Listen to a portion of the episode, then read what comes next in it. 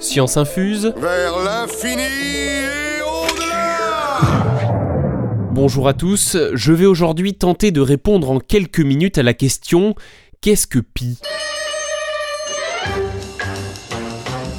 La réponse la plus simple, ça serait bien sûr 3,14 et des poussières, ou encore 3,1415926. On peut continuer comme ça pendant encore longtemps, mais je ne suis pas certain que ça intéresse grand monde. Ah oui, en effet. Pi, c'est un nombre irrationnel, donc on ne peut qu'approcher sa valeur exacte, et en géométrie euclidienne, c'est le rapport constant de la circonférence d'un cercle à son diamètre. J'ai rien compris. Non, ou alors c'est moi Non, moi non plus, j'ai rien compris. En fait, pi c'est un nombre que l'on retrouve de manière constante dans tout ce qui est rond. Un ballon de foot, une roue de voiture ou même le mouvement d'une planète. Sa valeur reste toujours la même quelle que soit la taille du cercle, de la roue ou du ballon. Sa valeur est constante autour de 3,14. Et même si on ne sait pas pourquoi il existe, il est indispensable dans les calculs. Parfois appelée constante d'Archimède, pi est représentée par la lettre grecque du même nom. Cette lettre qui représente un peu une arche. En fait, pi s'appelle pi seulement depuis le XVIIe siècle. La lettre grecque pi, c'est le P de notre alphabet et l'initiale de périmètre. Mais cette constante que l'on nomme aujourd'hui pi est connue depuis bien plus longtemps. Ouais, ça fait un sacré bail. On ne sait pas exactement à quand remonte la découverte de pi. Des traces et des preuves de son utilisation, il y en a à Babylone et en Égypte il y a près de 4000 ans.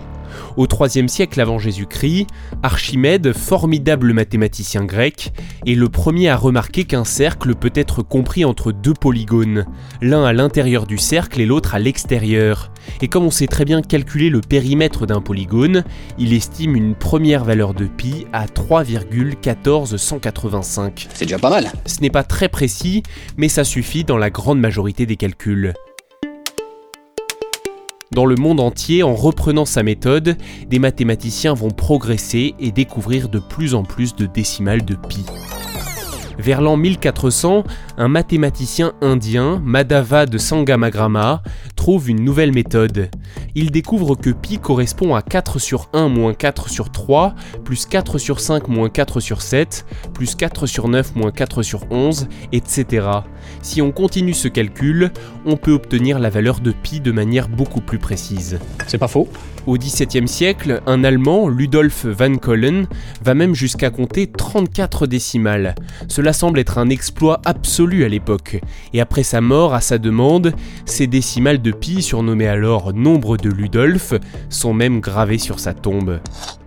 En 1706, son record est littéralement explosé par John Machin, qui calcule 100 décimales. À la fin du 19e siècle, le Britannique William Shanks travaille d'arrache-pied pendant 15 ans pour aller encore plus loin. Il déclare avoir calculé 707 décimales de pi et il se dit qu'il n'est pas prêt d'être rattrapé.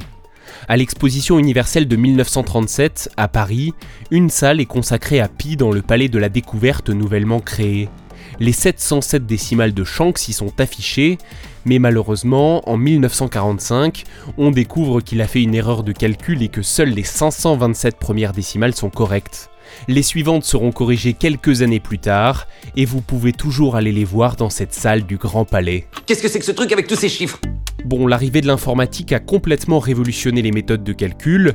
Maintenant, on lance un programme informatique, on va se faire un café, et quand on revient, la machine a calculé des dizaines de décimales de pi, puis des centaines, des milliers, des millions. Aujourd'hui, on connaît des milliards de décimales de pi, même si ça ne sert franchement pas à grand chose.